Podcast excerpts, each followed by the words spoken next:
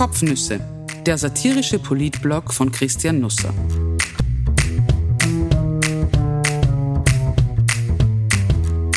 Österreichs Politik und was dahinter steckt, mit Augenzwinkern erzählt.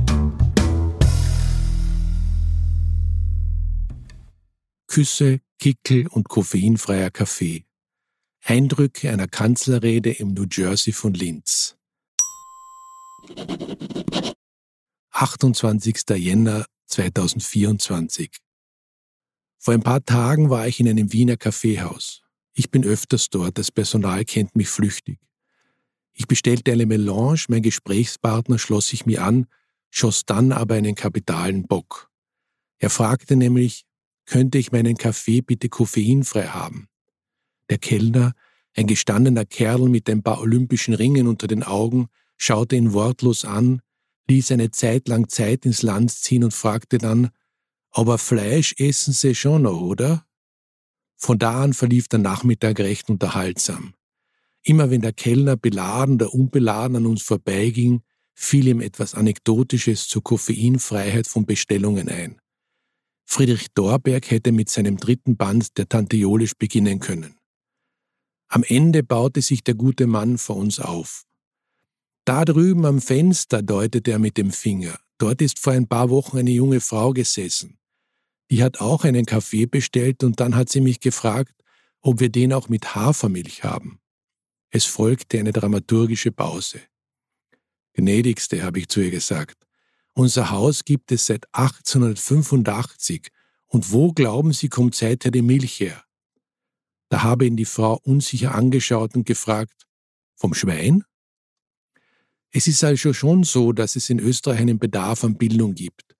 Oft fehlt es ja an Grundlegenden. Schließlich weiß doch jeder, dass die Milch von Hühnern kommt. Was sollen Kühe neben dem Eierlegen sonst noch alles schaffen?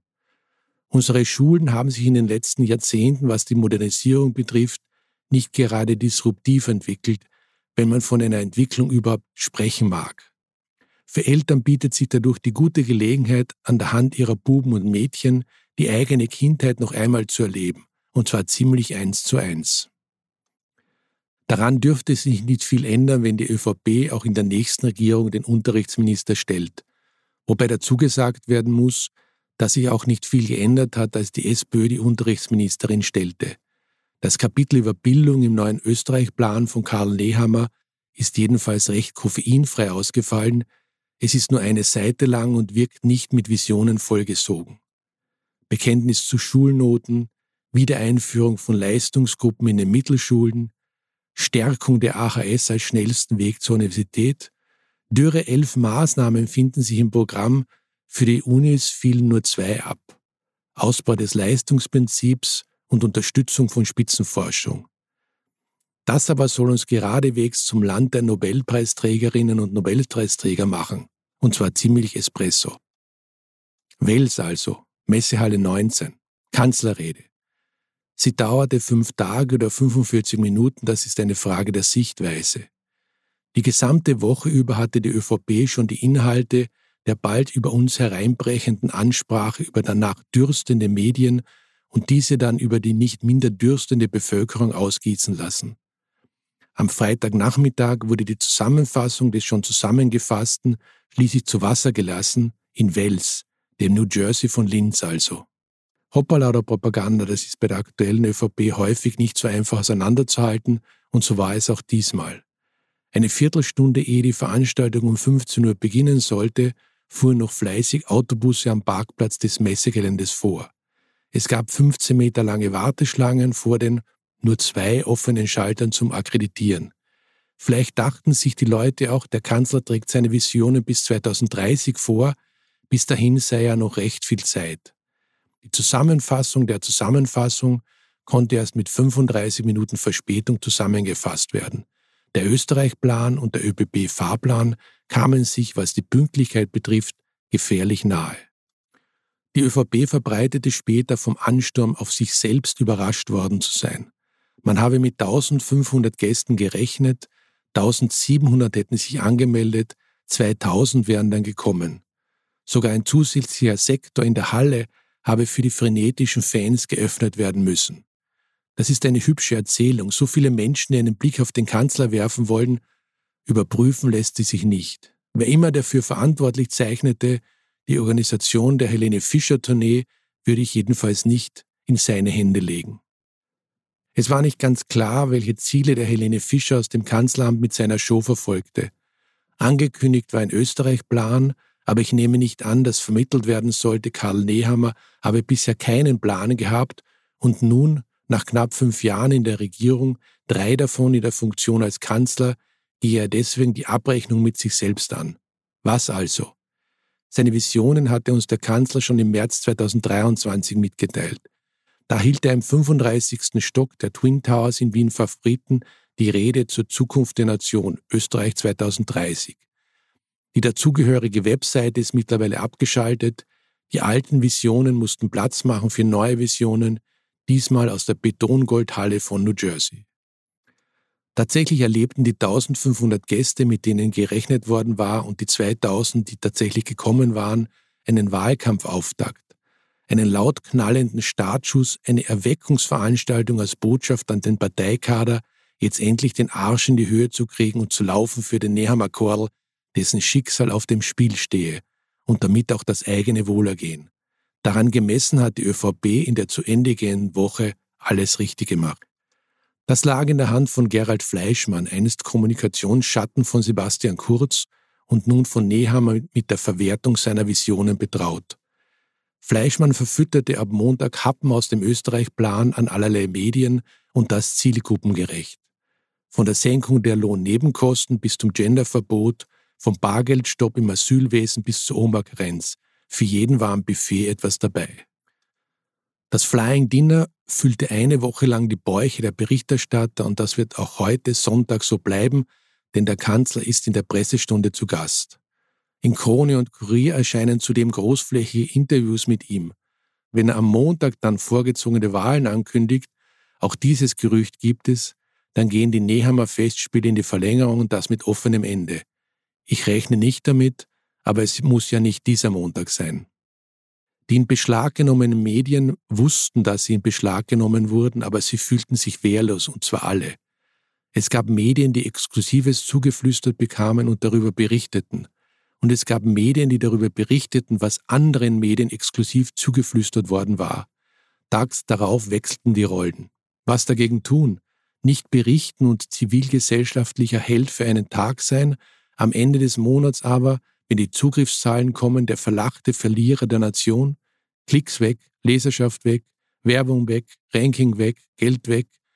Abstinenz ist schnell gefordert, vor allem von Abstinenzlern, am lautesten von jenen, die am weitesten weg sind vom Zaubertrank. Wer ohne Sünde ist, der werfe den ersten Schein. Einmal mehr zeigte sich, dass dem Journalismus die Instrumentarien ausgegangen sind, um mit dem Zeitgeist auf Augenhöhe sein zu können. Es gibt so vieles, was neu gedacht werden müsste. Man höre nur einmal hinein in die Leserschaft, vor allem in die davongelaufene. Stattdessen übt sich die Branche in Gockelgehabe, verwendet und verschwendet seltsam viel Zeit und Energie darauf, aufeinander einzubecken, um selbst als schönster Hahn erkannt zu werden auf dem Misthauen. In Wels krähte August Gust Wöginger am lautesten.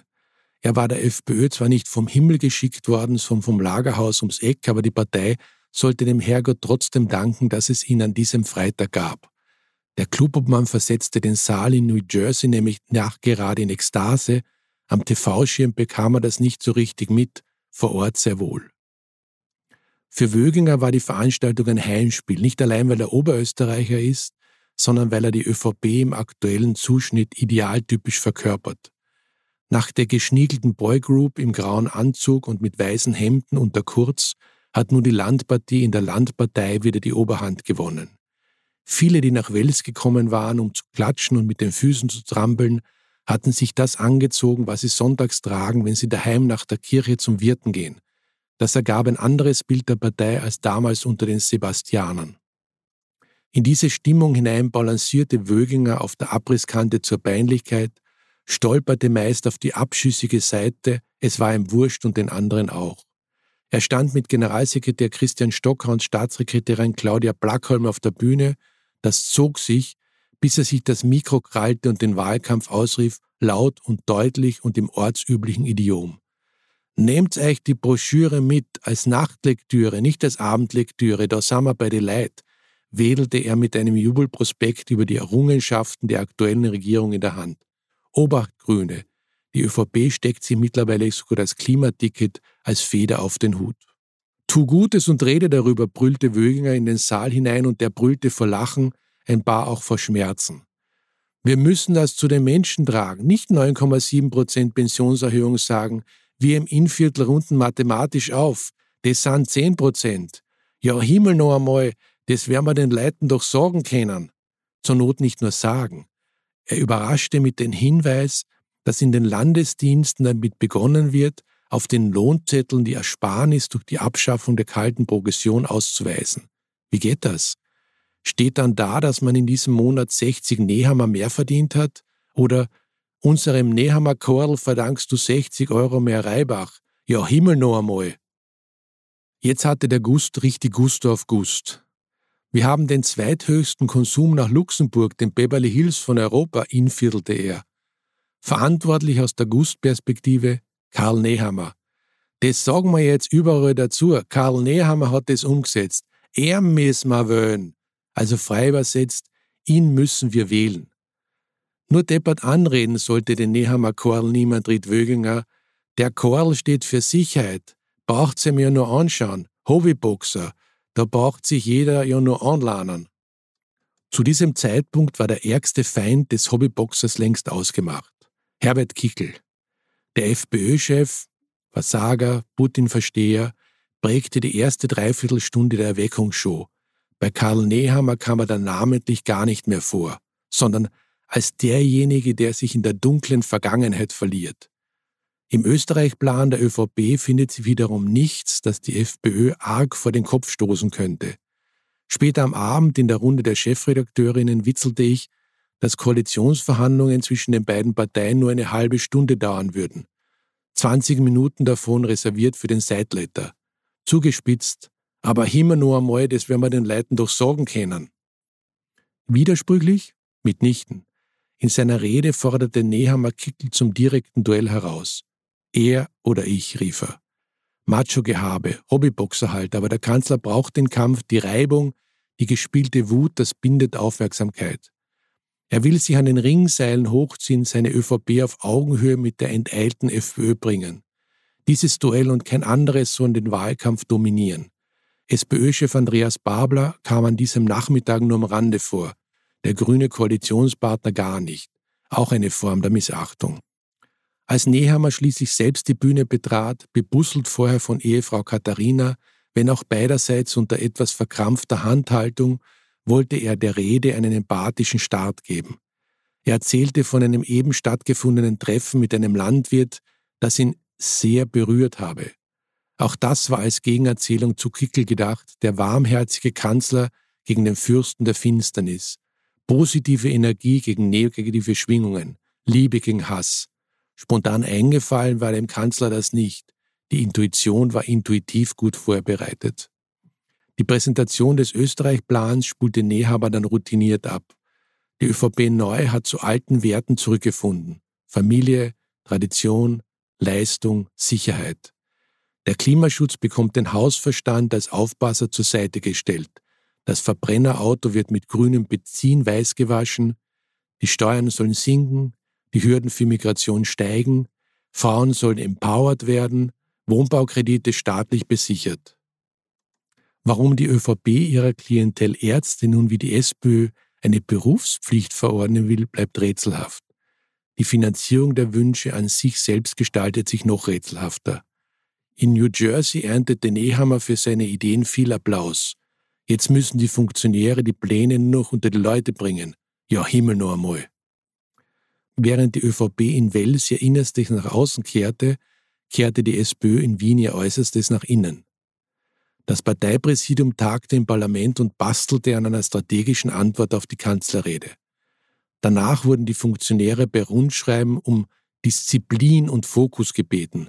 Man solle nicht auf Themen, die uns spontan und intuitiv aufregen, mit denen sie uns aber bewusst provozieren, reagieren, und das Stöckchen apportieren. Genannt wurde als Beispiel das Gendern. Nehammer verlor in der Welser Rede dann aber kein Wort darüber. Verschickt wurde von der SPÖ-Spitze auch ein Argumentationspapier, es trägt den Titel Mischung aus ÖVP-Mottenkiste und Anbiederung an Schwarz-Blau. Den Genossen werden darin Wordings ans Herz gelegt, mit denen sie in der Öffentlichkeit, in den sozialen Medien und im privaten Umfeld auftreten sollen. Es wäre wirklich stark, wenn wir da an einem kommunikativen Strang ziehen würde. Das gestaltet sich nicht einfach, denn manche Formulierung liest sich, gelinde gesagt, etwas holprig.